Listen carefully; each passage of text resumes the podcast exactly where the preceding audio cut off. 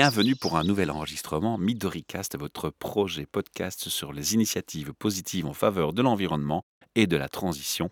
C'est un projet sponsorisé par la SBL de Podcast Factory Org et Transforma Bruxelles Innovation Playground. Face à moi, j'ai Anne-Bénédicte Anotte, une passionnée, et au départ, je comptais l'inviter dans une émission sur les passions au travail, parce qu'elle va faire de sa passion, je pense, un métier dans pas très longtemps, j'en suis convaincu. Mais au final, quand j'analyse en profondeur avec elle l'idée et la direction dans laquelle va son projet, j'ai choisi de vous proposer cette interview dans le projet Midoricast sur l'environnement et vous allez vite comprendre pourquoi. On commence toujours nos interviews chez Charmeetup par une question qui s'adapte aussi ici pour faire ta connaissance de ton rêve d'adolescente à ce jour. Qu'est-ce qui s'est passé et finalement es-tu aligné avec ce rêve? Mon rêve d'adolescente. Si Il y en en a eu un. beaucoup. Oui, oui, oui, oui. En tant qu'enfant, euh, il y a eu beaucoup d'évolutions depuis mes 5 ans où je voulais être infirmière cavalière. Infirmière cavalière, ça c'est oui, original. Parce que mon père, Infirmière à cheval, dans les mon hôpitaux. père était médecin. Non, pas dans les hôpitaux, mais euh, j'habitais Dinan et il y a toujours tellement d'embouteillages. Je me suis dit, un cheval pour se faufiler serait bien pratique. Je ne connaissais pas encore la moto. Les chevaux, quand euh, ça va mieux avec les, les princes charmants et les princesses à 5 ans. C'est plus écologique que les chevaux aussi, non? Tout à fait. En tant qu'adolescente, j'ai toujours adoré les animaux, ça, ça n'a pas changé. J'ai passé beaucoup de vacances en lisière de forêt. Je suis très attachée à la forêt qui est tout près de la maison familiale là-bas. La vie a fait que, comme beaucoup, on rentre dans une voie toute tracée, on va dire. On fait des études parce qu'on dit qu'il faut faire des études, et puis on trouve un boulot parce qu'il faut trouver un boulot, et puis un jour on se réveille, on se dit mais mais ça me va pas du tout, ça me convient absolument pas. Et t'as fait quoi comme étude? Là, je me suis bien amusée parce que j'ai toujours adoré les histoires. Ça, c'est j'ai toujours dès que j'ai su lire, j'ai plus arrêté. Fallait me demander à table de, de poser mon livre. C'était insupportable, pauvre maman. J'ai fait des études de langue germanique, anglais-néerlandais, et orienté un maximum sur la littérature. Déjà en secondaire, j'avais accès à tout sur. J'avais pris du latin pour avoir plus d'histoires possibles, euh, des belles histoires à écouter, la mythologie, etc. J'ai pris grec aussi, il n'y en a pas beaucoup, hein. Moi aussi pour les histoires. Et j'ai continué en littérature euh, en germanique. Et puis je suis partie à Édimbourg. J'ai une chance folle de pouvoir faire un- une année Erasmus, post-universitaire. Et j'ai aussi fait là-bas que de la littérature. C'était formidable, ouais. Culture et littérature sont les deux mots-clés que je vais retenir sur ce début. Surtout littérature, des histoires, des histoires, des histoires. Alors l'alignement, Et bien, l'alignement, après, on te dit, ben, la littérature, c'est bien, mais soit tu deviens prof d'unif en littérature, soit tu rentres dans le moule. Et comme effectivement, euh, devenir prof d'unif en littérature, c'était pas trop mon truc, a priori, ben, j'ai fait euh, comme faisaient tous les autres germanistes. hein. j'ai trouvé, j'ai changé pas mal de boulot, euh, avec plus ou moins de bonheur, mais pas l'extase, on va dire. Mais j'ai toujours été bonne élève, donc j'arrivais à faire ce qu'on m'a demandé de faire. Mais à un moment, tu te dis, mais c'est, c'est, c'est pas possible, c'est, c'est pas moi. il faut du sens, c'est un peu ça la question qui se pose. Mais oui, mais tout le monde a son wake-up call à un moment. Ça peut être un accident de voiture, ça peut être euh, beaucoup de choses. Moi, ça a été bah, la crise de milieu de vie que je trouve absolument formidable parce que justement, ça remet un peu l'église au milieu du village. On, tout à coup, on se dit, mais on n'est on n'est pas éternel et qu'est-ce que j'ai fait de ma vie jusqu'à présent? Rien de mal et des choses assez sympas, mais, mais pas ce que je voulais vraiment faire. quoi. T'as pris les choses positivement en fait. Ce qui se passait moins bien, tu t'en es dit je vais en faire une force. Oui, Je oui. vais être un peu résiliente. Je t'ai trouvé un totem. Dis-moi, dis-moi.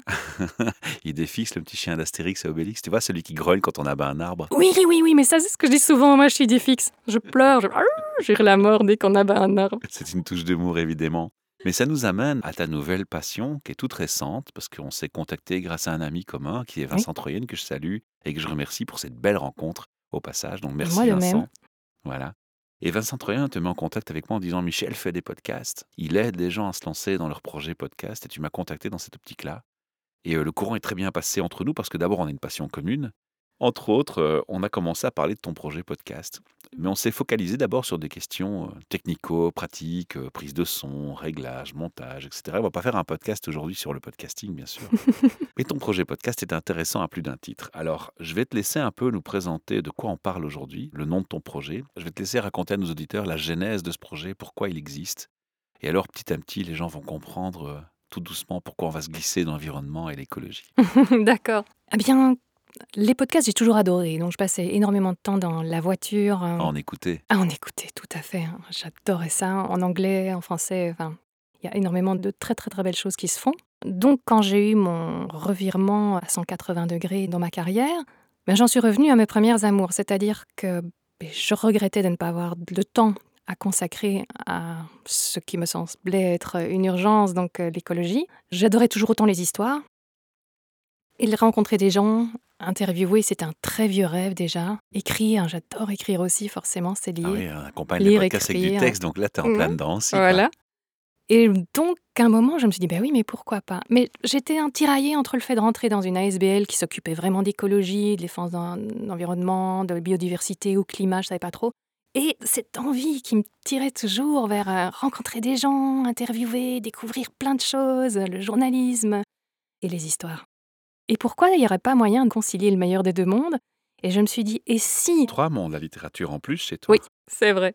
Si je pouvais faire de ma passion quelque chose qui allait apporter aussi des forces vives à la lutte contre le changement climatique. Je me suis dit, si ça peut inspirer d'autres en plus ce que je fais, de dire, on peut faire absolument n'importe quoi. On peut être cordonnier, on peut être médecin, on peut être garagiste, on peut être artiste, on peut faire n'importe quoi qui n'a pas nécessairement de lien direct avec l'environnement, mais on peut tous agir dans le bon sens. Et donc je me suis dit, mais en plus on n'est jamais aussi bon que quand on fait ce qu'on aime, se sentir tellement bien, avoir envie de se lever le matin, plein d'énergie, à regarder la- l'avenir avec des yeux tout gourmands.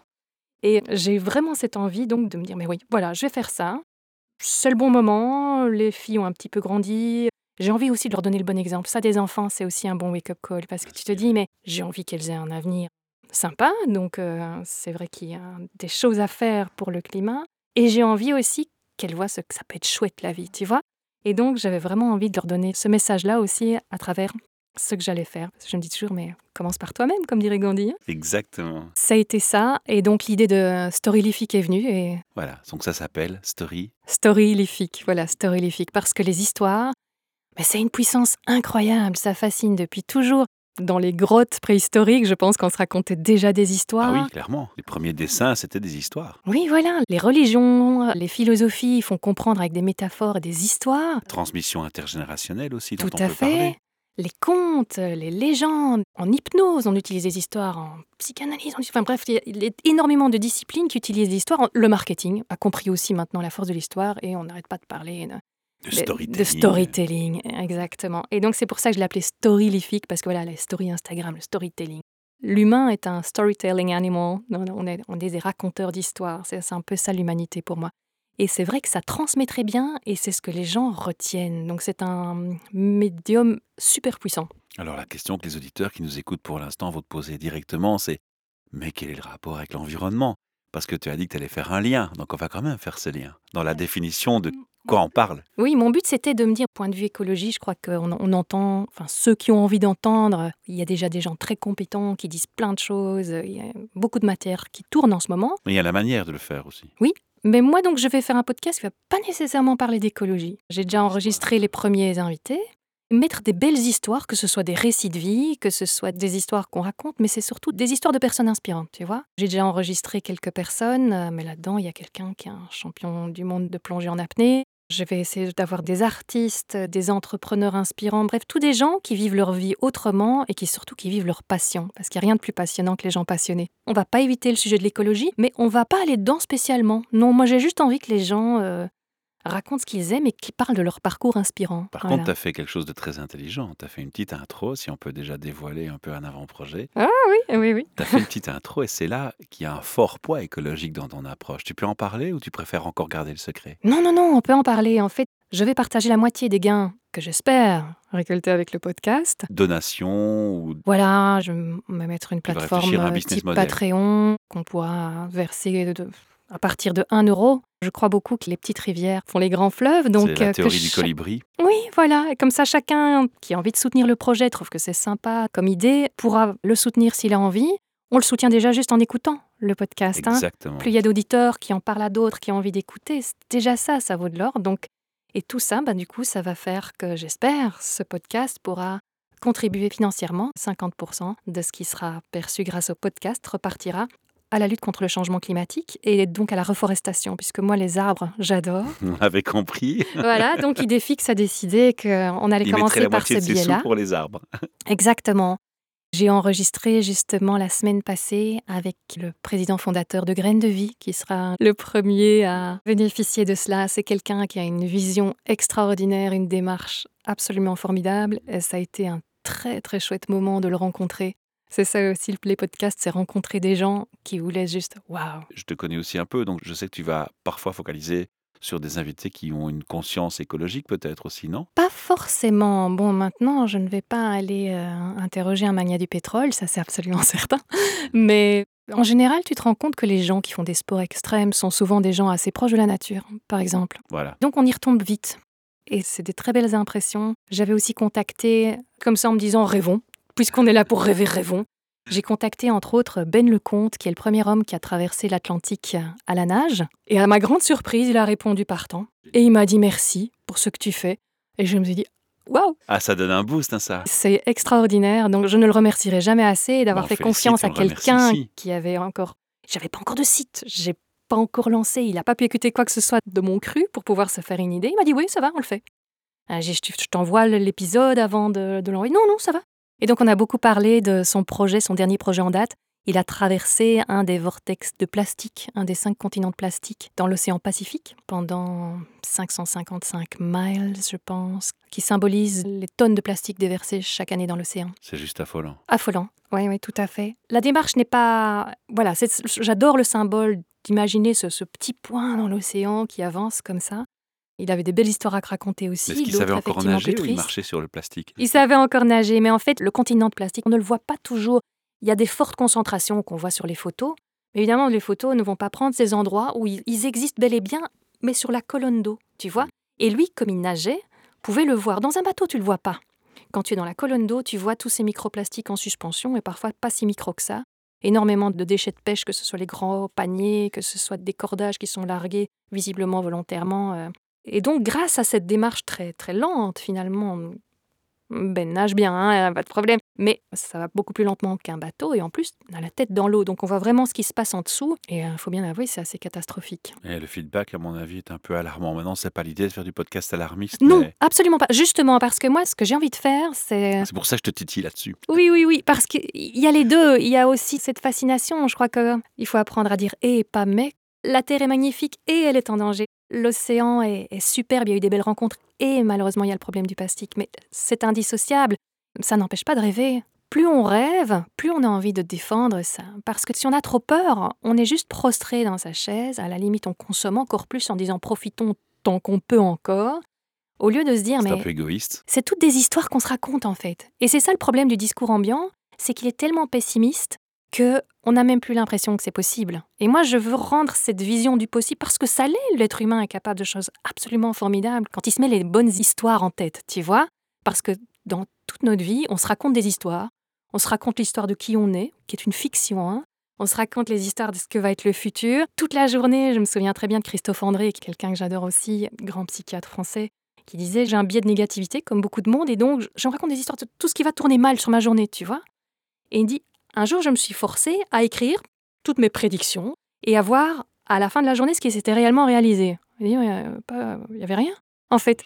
Donc on est en train tout le temps de voir les choses beaucoup plus noires qu'elles le sont parce que C'est un beau message d'espoir que tu lances là. mais oui, C'est se rappeler qu'on a peut-être tendance parfois à être beaucoup trop négatif, même quand on croit être positif, parce qu'on a toujours fait. cette force de négativisme en nous. Ce sont nos craintes Oui. qui provoquent ce genre de choses. Mais ça va très loin. Quelqu'un a dit très justement, je pense que c'est Tony Robbins qui l'avait relayé, que notre cerveau n'est pas là pour nous rendre heureux, il est là pour nous faire survivre. Il faut pas se flageller si on est négatif. Notre cerveau, il est fait pour percevoir tous les dangers et qu'on se fasse pas bouffer par le, le tigre à dents de sabre, tu vois. Et la meilleure façon de ne pas se faire bouffer, c'est d'anticiper, d'imaginer voilà, le pire. très attentif, voilà, toujours anticiper le pire. Donc ça, c'est le biais de négativité du cerveau qui est vital. Donc ça nous a très bien servi. Il y a plein de techniques pour essayer de réajuster ça, notamment les méditations de gratitude. Enfin, il y a énormément de très beaux outils qui existent. Et aussi écouter des histoires positives. Tu vois, voilà. plus tu fais un renforcement positif, mieux ça marche. Et moi, je sais, j'avais tilté quand il y avait une très chouette conférence. On disait, on a oublié de donner aux gens l'image d'un avenir qui donne envie. Mais si on n'arrive pas à visualiser quelque chose vers lequel on veut aller, on ne sait pas y aller.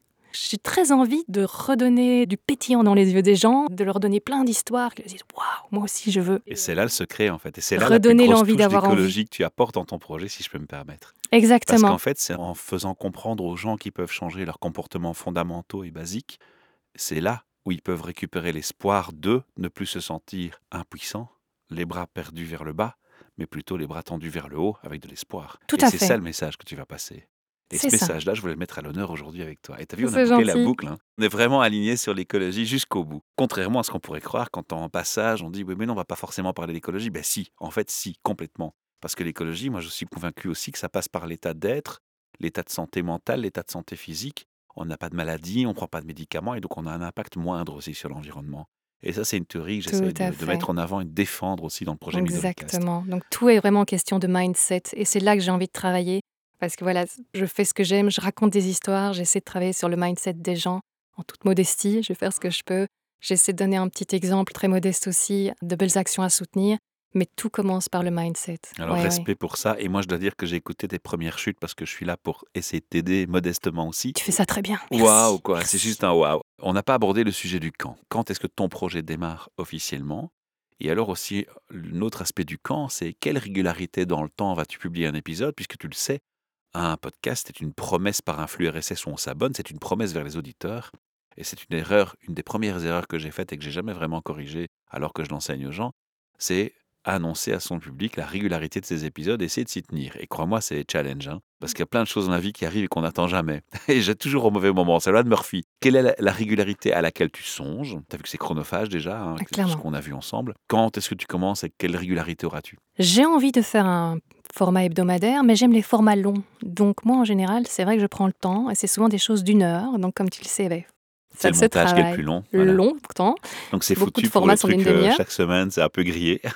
Je crois que je vais commencer très sagement par deux fois par mois. Ah, c'est quand même assez ambitieux hein, pour un projet avec des podcasts d'une heure. hein, Oui, oui, oui. Ouais, mais ça, ouais. je pense que c'est faisable. Oui, je pense que c'est faisable. Oui, parce que j'en ai déjà quelques-uns et non, ça, ça, ça passera bien, je pense. Quel jour, je ne le sais pas encore. Et le lancement, je te dis, j'espère que ce sera en avril. Donc je me suis pris deux mois dans la vue à cause d'un bras bêtement cassé sur une plaque de verglas, où je glissais volontairement puisqu'on faisait du patin avec ma petite fille. Mais j'aurais adoré lancer le 1er avril parce que voilà, j'aime beaucoup rigoler.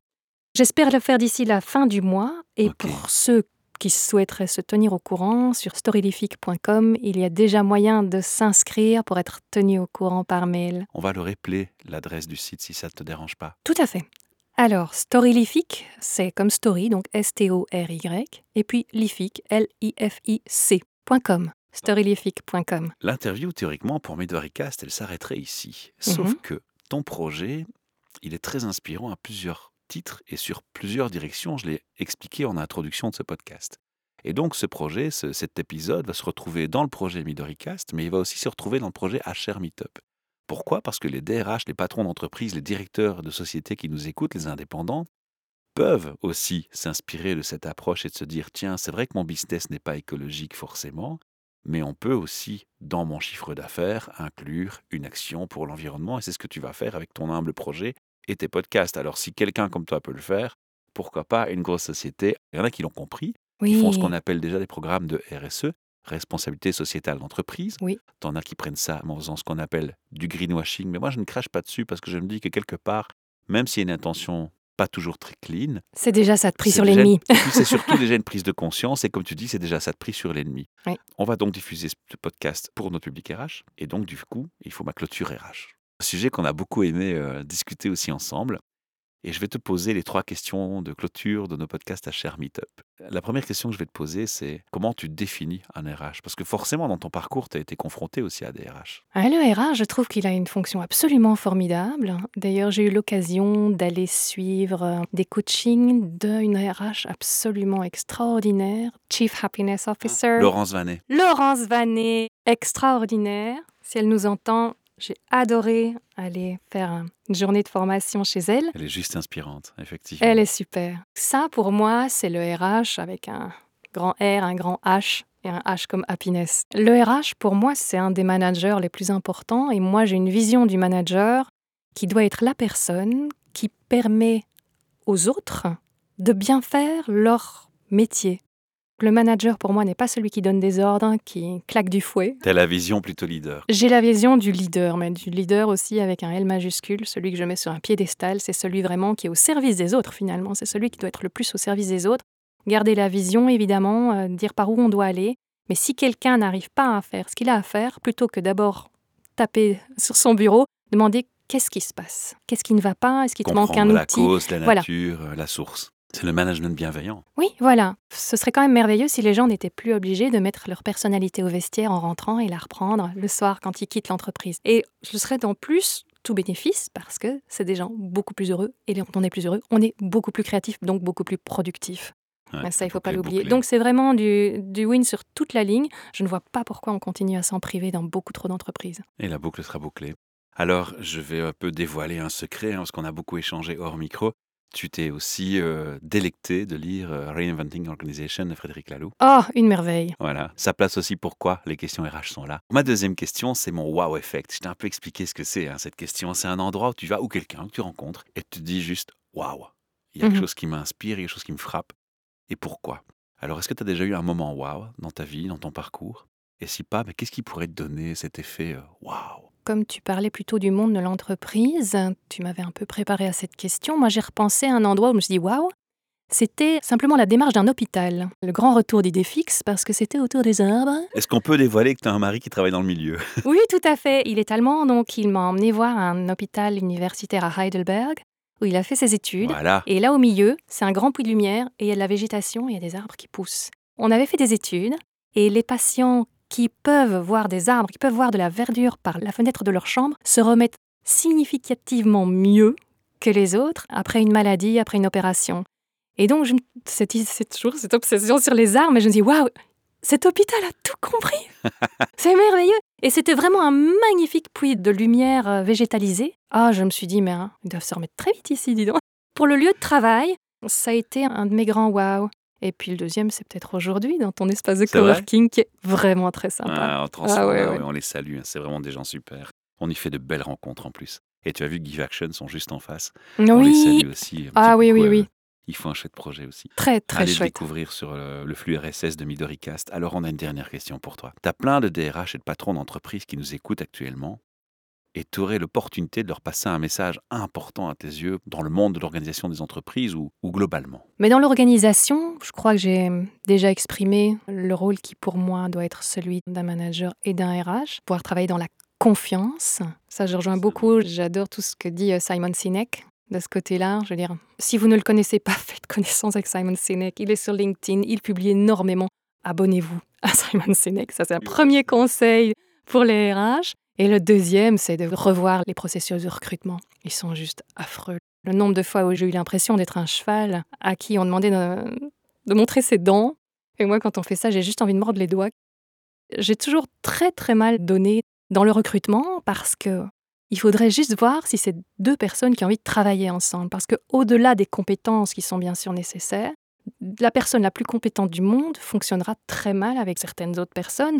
Donc le plus important, c'est aussi que le courant passe, l'aspect humain. Cette partie-là revient tout doucement parce que les entreprises sont en train de se rendre compte que les soft skills sont beaucoup plus importants que Beaucoup jamais. plus. Quand il y a de la bonne volonté, quand il y a des équipes qui tournent bien, c'est absolument merveilleux. Il ne faut pas négliger l'intelligence collective aussi. Mais pour ça, il faut de la confiance.